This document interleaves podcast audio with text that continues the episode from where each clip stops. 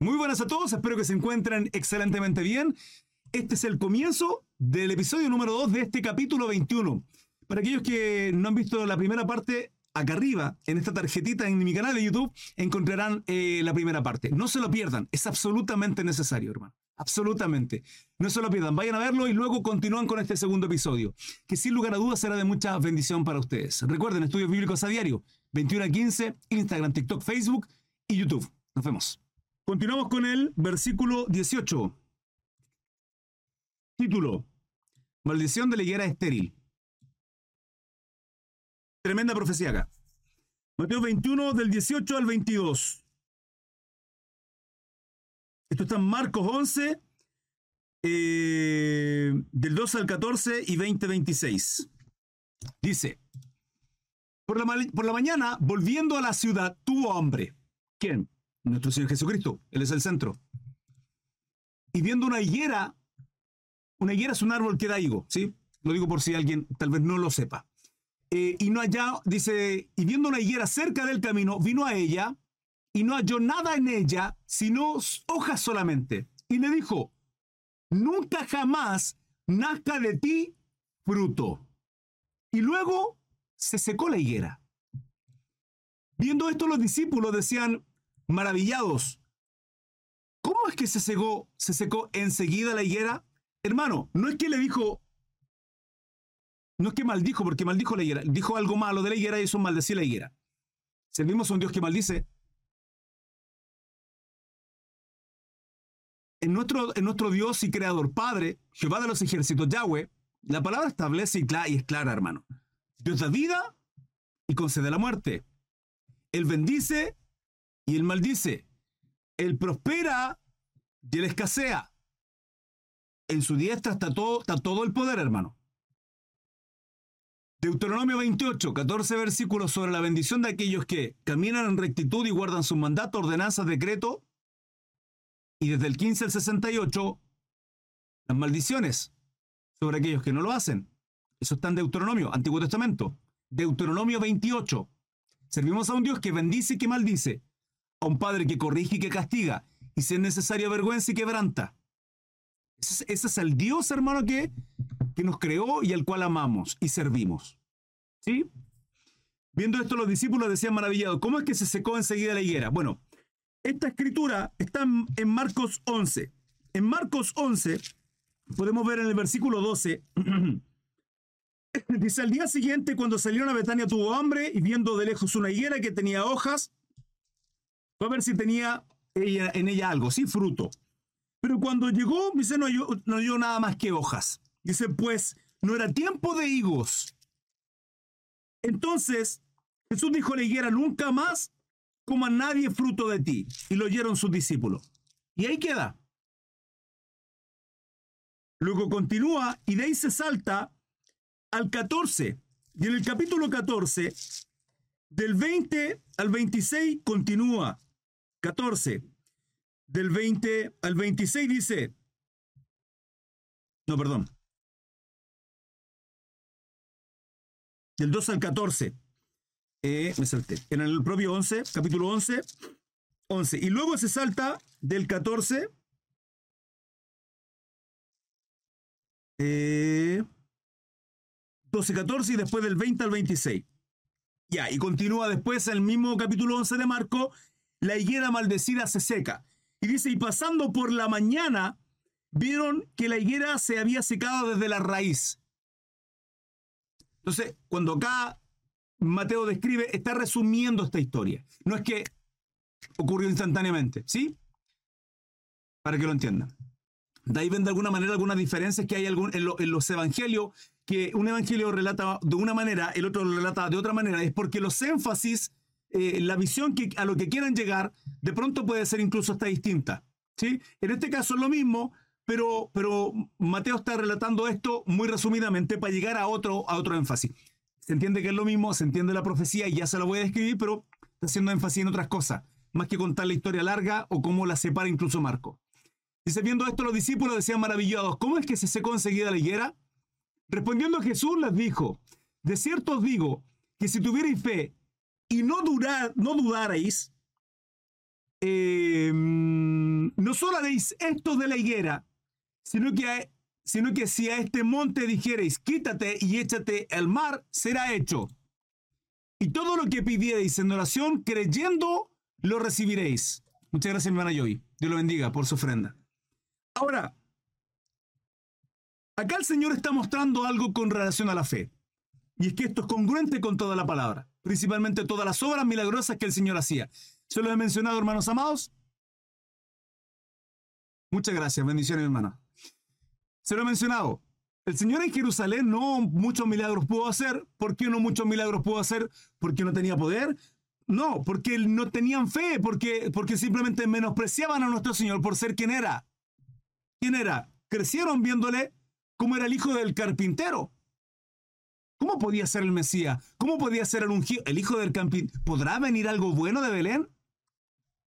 Así, se, así era despreciado. Nuestro Señor Jesucristo mismo dijo, porque el profeta no tiene honra en su tierra, entre los suyos, no va a tener honra. Y a él no lo honraron, porque a lo suyo vino, a lo suyo, y los suyos no la recibieron. ¿Quién? El pueblo hebreo.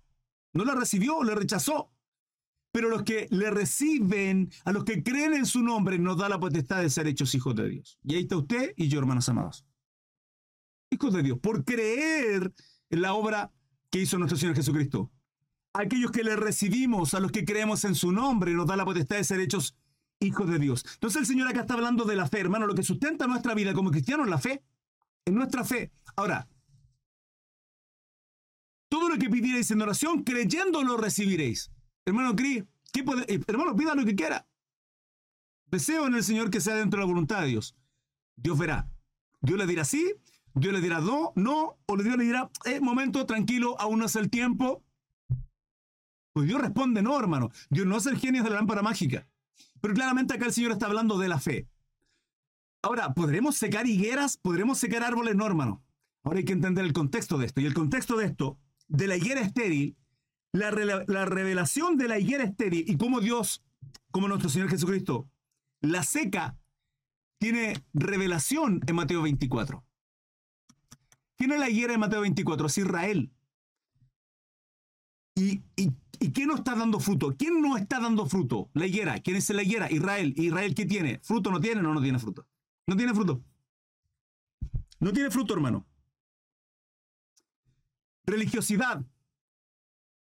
Religiosidad. Todo era rito. Misericordia quiero y no sacrificio. ¿Y qué había?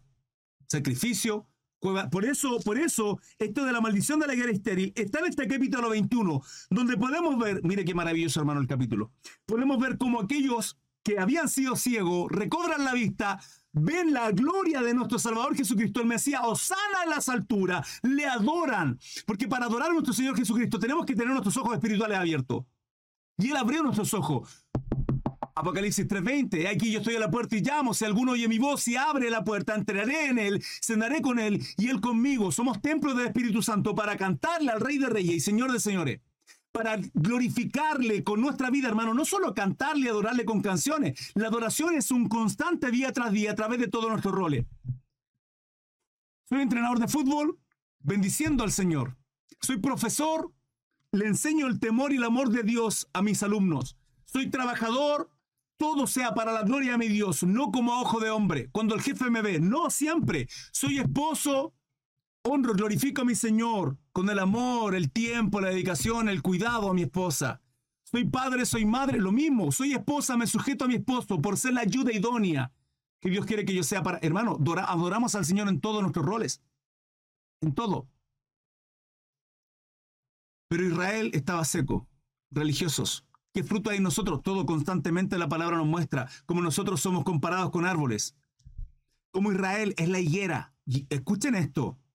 Esta higuera se seca. Pero Mateo 24, cuando lleguemos a la profecía y la escatología, no se lo pierdan. Cuando llegaremos a Mateo 24, vamos a ver cómo la, cómo la higuera reverdece. Reverdece. Está haciendo un spoiler de esto. Muchos ya lo saben. Está haciendo referencia al 14 de mayo de 1948, cuando la nación de Israel, que antes de eso había sido un pueblo, se constituye nación. Y ante un récord mundial, en un día se constituye una nación. Se cumplen profecías ahí. Entonces la higuera, hermano, la higuera estéril en este capítulo 21 tiene que ver con Israel. pero no había fruto en ello. La entrada triunfar en Jerusalén, Osana, Osana de las alturas, hijo de David, le glorificaban. ¿Quiénes? Los religiosos, los judíos, los ortodoxos, los doctos en la ley, no hermano, gente humilde, gente desechada, llamada inmunda. ¿Con quién estaba, hermano? ¿Con pescadores? ¿Con publicados? ¿Le seguían pecadores? ¿Gente endemoniada que había sido libertada? Son aquellos que adoraban y glorificaban a Jesucristo. Le adoraban, hermano, a, a Dios a través de Jesucristo. Luego, purificación del templo, el celo, y al ver todo esto viene la maldición de la higuera. Maldice a la higuera. ¿A quién está maldiciendo? A un árbol que no dará fruto. No da fruto, hermano. Y se cumple esa profecía en la destrucción del templo en el año 70 después de Jesucristo, donde el templo es destruido y deja de dar fruto. ¿Se dan cuenta lo tremendo que es esto? La revelación de esta, de esta maldición de la higuera estéril, de la declaración de nuestro Salvador Jesucristo sobre un pueblo. ¿Por qué? Porque está destinado. Y ahí empieza la plenitud de los gentiles, la cual usted y yo estamos, hermano. De la cual Pablo, en la, carta a los romanos, durante 12 capítulos, le enseña a los judíos que no es por cumplir la ley, que no es por guardar Shabbat, que no es por celebrar fiestas bíblicas, que no es por, la, por lavarse las manos, son no, porque lo que contamina al hombre no es las manos sucias lo que comemos, sino lo que sale del corazón, de la putrefacción de los corazones de las personas, que lo único que hay es chisme, cagüín en Chile, hablar mal, maldecir, sinónimo, palabras de descrédito, que todo son pensamientos negativos, que todo es tristeza, angustia, es que nadie me quiere, nadie me, todos me odian porque me comí un gusanito. ¿Qué hay en el corazón, hermano? Pero cuando tengo el gozo y el gozo de mi salvación, la fuente es Jesucristo, yo predicaré, hablaré, entregaré un mensaje de edificación, de construcción, de bendición, de exhortación, de animar, hermano. Es lo que hay en mi corazón. Y eso es lo que tenemos cada uno de nosotros. ¿No lo hay? Pregúntase, ¿por qué no lo hay? ¿En qué constantemente está pensando usted? ¿Qué le afana constantemente? ¿Hay fruto en mí o no hay fruto en mí? Eso es algo que usted tiene que preguntarse, iglesia amada. Es nuestra responsabilidad presentarnos delante del Señor, glorificándole y adorándole en todo tiempo. La autoridad de Jesús dice, cuando vino al templo, los principales sacerdotes y los ancianos del pueblo se acercaron a él mientras enseñaba y le dijeron, ¿con qué autoridad haces? ¿Con qué autoridad haces estas cosas y quién te dio esa autoridad? Respondiendo Jesús les dijo, yo también os haré una pregunta y si me contestáis, también os diré con qué autoridad hago estas cosas. El bautismo de Juan, ¿de dónde era? ¿Del cielo o de los hombres? Entendiendo que desechaban a Juan el Bautista. Ahora, había gente, estaban en el templo, la respuesta de ellos tremendamente importante. Dice, ellos entonces discutían entre sí diciendo, si decimos del cielo, nos dirá, ¿por qué pues no lo creísteis?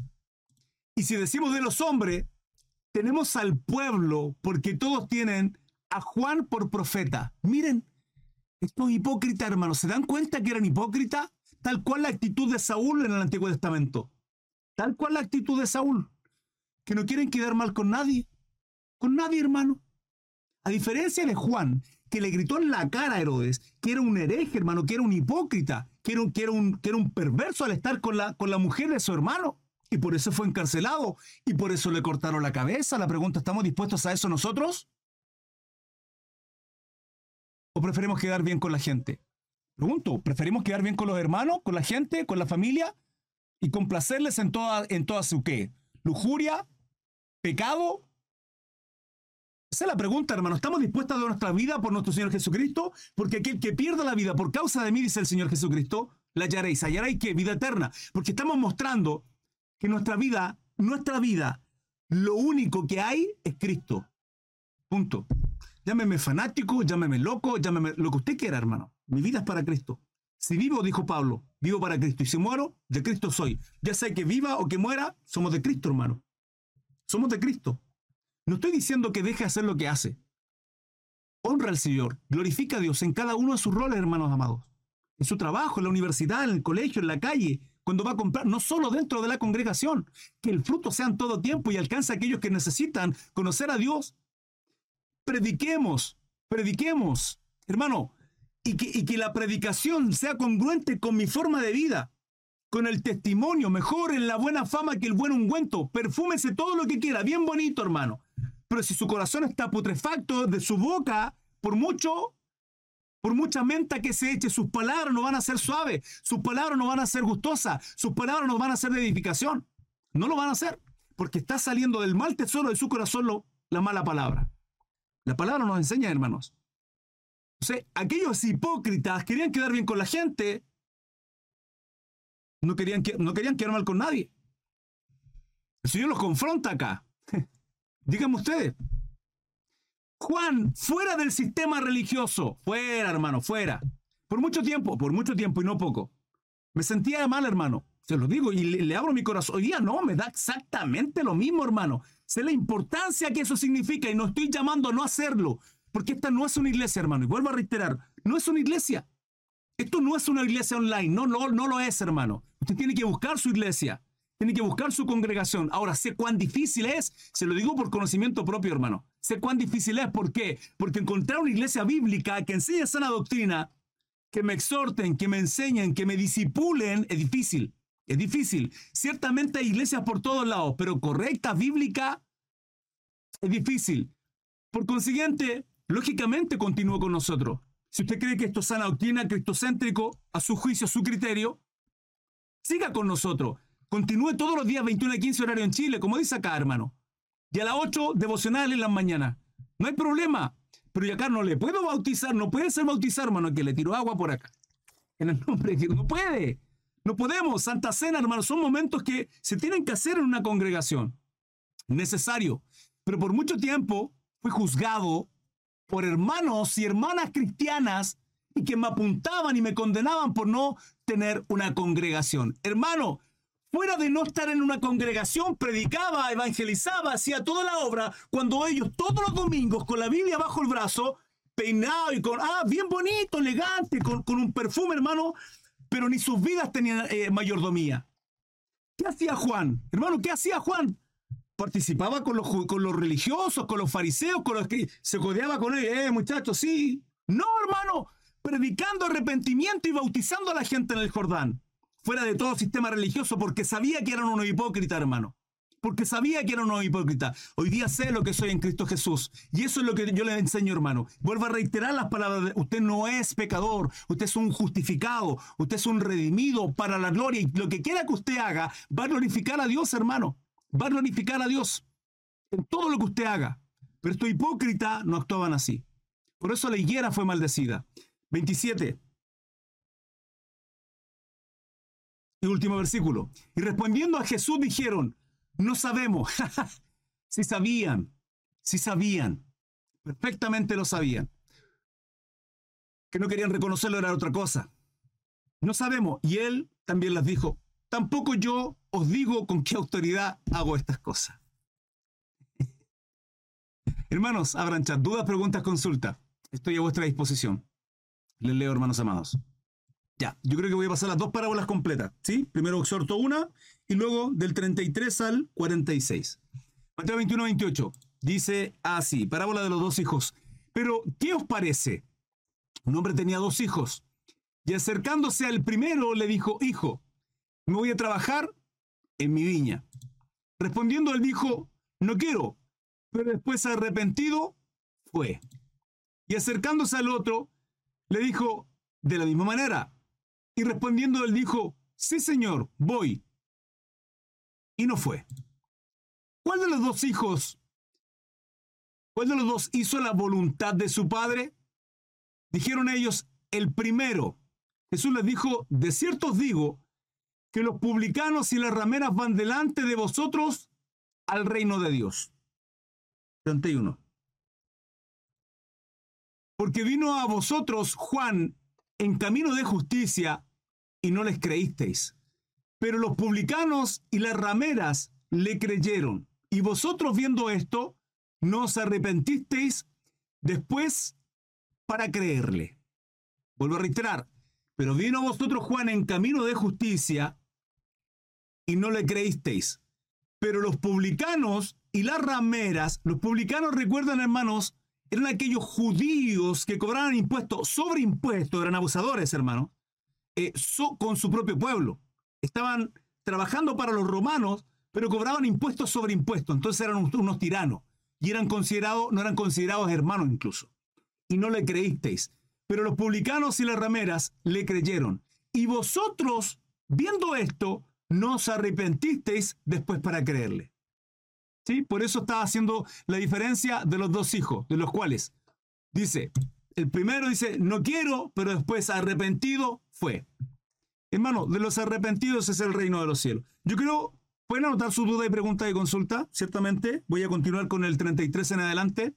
Eh, sin embargo, no creo, es súper claro esto, al menos para mí. Hermano, si tienen dudas, por favor, les ruego. Para mí la palabra es clara.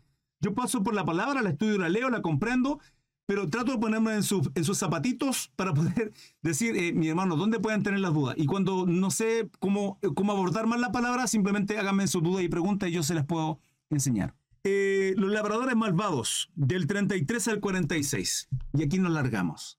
Dice, oíd otra parábola. Hubo un hombre, porque tiene que ver con lo mismo, por eso la junté, la uní. Hubo un, un hombre, padre de familia, el cual plantó una viña la cercó de vallado. Vallado tiene que ver con rejas, ¿sí? Para cuidarla, para protegerla. La cercó de vallado, cavó en ella un lagar, edificó una torre y la arrendó a unos labradores y se fue lejos.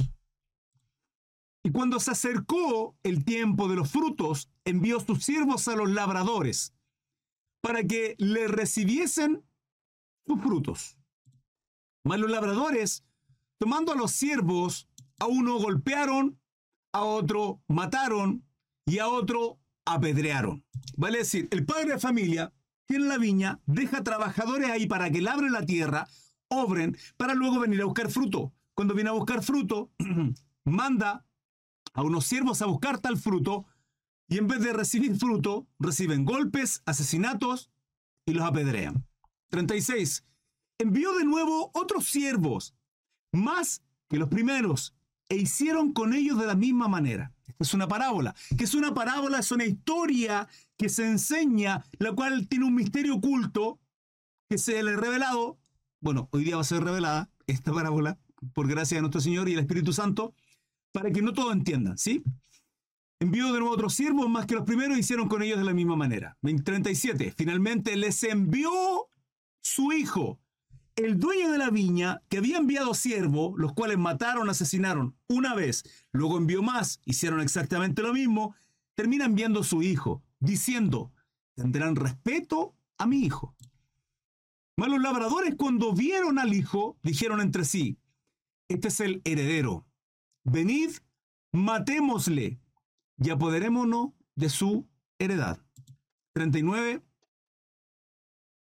Mm, hasta el 46. Y tomándole, le echaron fuera de la viña y le mataron. Cuando venga pues el señor de la viña, ¿qué hará con aquellos labradores?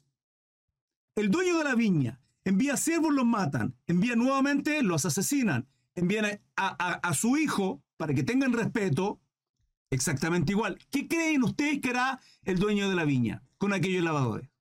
Le dijeron, a los malos destruirá sin misericordia y arrendará su viña a otros labradores, que le paguen el fruto a su tiempo. Jesús les dijo, ¿nunca leíste las escrituras? La piedra que desecharon los edificadores ha venido a ser cabeza del ángulo. El Señor ha hecho esto. ¿Y es cosa maravillosa a vuestros ojos? ¿Ya explicaré eso? 43. Por tanto digo que el reino de Dios será quitado de vosotros y será dado a gente que produzca los frutos de él. Versículo 18 al 22. La maldición de la guerra estéril. ¿Se dan cuenta cómo va tomando luz todo este capítulo 21? Todo absoluto, completo, cómo es encerrado, cómo es... Bendito sea el Señor. Por tanto digo, el reino de Dios será quitado de vosotros y será dado a gente que produzca los frutos de él. 44. Y el que cayere sobre esta piedra será quebrantada, quebrantado. y sobre quien, ella cayere, le desmenuzará. 45. Y oyendo sus parábolas, los principales sacerdotes y los fariseos entendieron que hablaba de ellos.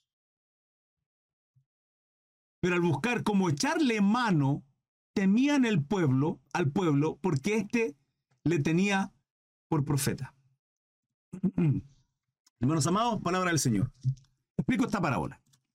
Tanto esta como la anterior. La parábola de los dos hijos tiene que ver con aquellos que, entendiendo, no supieron ver, hermano. No supieron ver la visitación. Podemos ver cómo el Señor les dice, eh, pueden mirar al cielo, ver las nubes, decir, oh, está corriendo viento, hay areboles, areboles, no árboles, areboles, ¿sí? La nube y esto y todo otro va a llover, va a haber tormenta eléctrica, a ver, uh, viene la nube negra, va a llover. Se podían ver el tiempo, pero no fueron capaces de entender el tiempo de su visitación. Y, y aún conociendo y siendo doctos, maestros de las escrituras, incapaces de ver que Jesucristo era el Mesías, el esperado, el libertador, y que la palabra describe cómo iba a sufrir el siervo, nuestro Señor Jesucristo. No pudieron.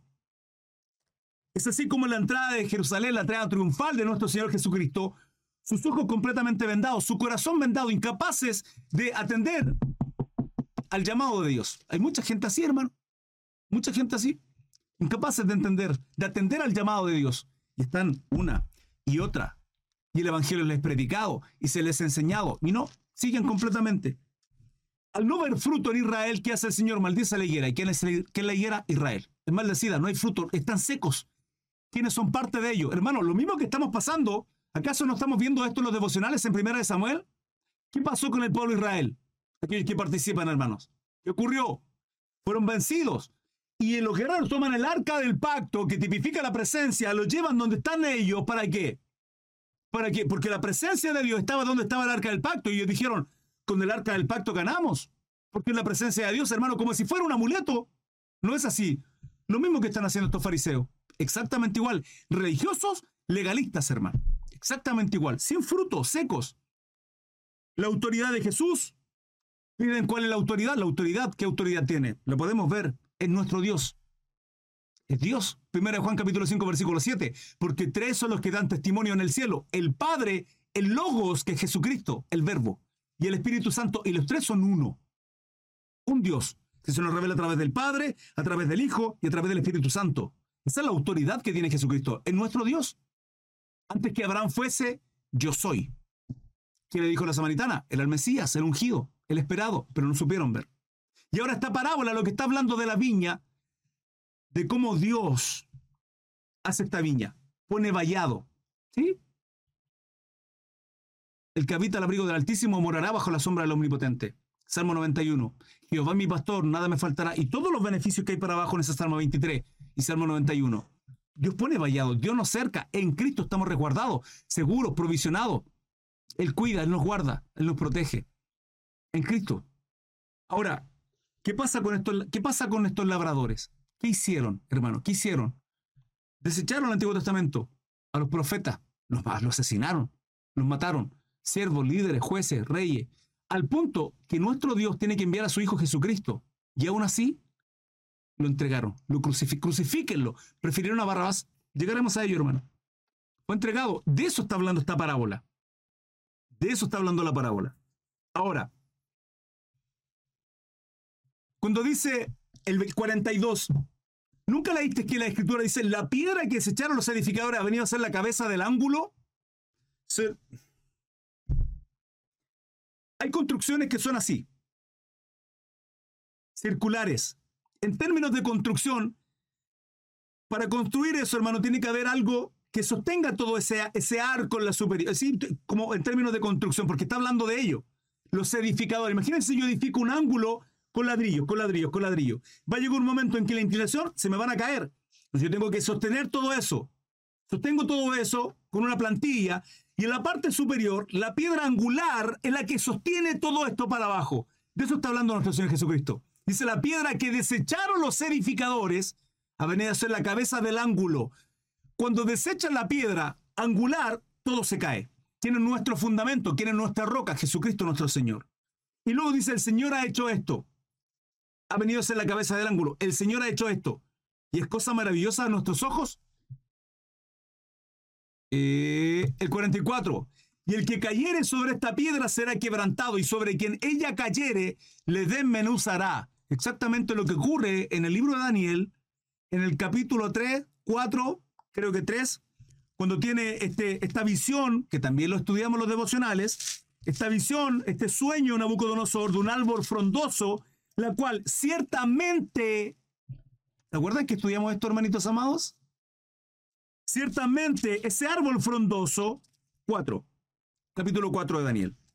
Y yo les dije, esto es Israel. Ciertamente ese árbol frondoso era Nabucodonosor y toda la gloria y toda la... Sí. Pero viene una piedra, dice en el sueño, y es cortado desde la raíz y quedan solo las raíces ahí. Quedan las raíces. ¿Qué pasa con la higuera? Lo mismo. que dice acá?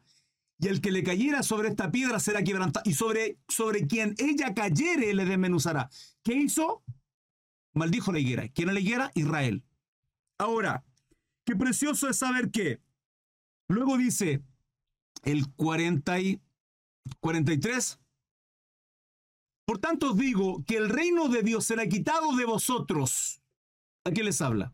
A los religiosos, judíos, ortodoxos, legalistas. Y será dado a gente que produzca los frutos de él.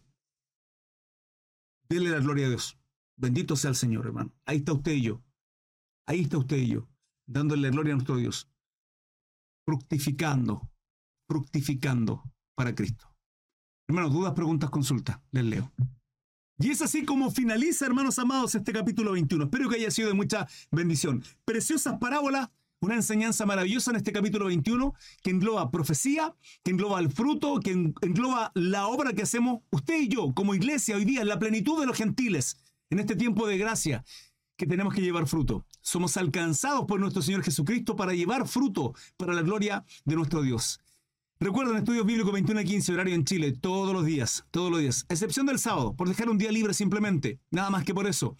Eh, Instagram, TikTok, Facebook y YouTube, así como sale aquí, este logo, Crisar Mesa, en todas las redes sociales. Les espero. Bendiciones.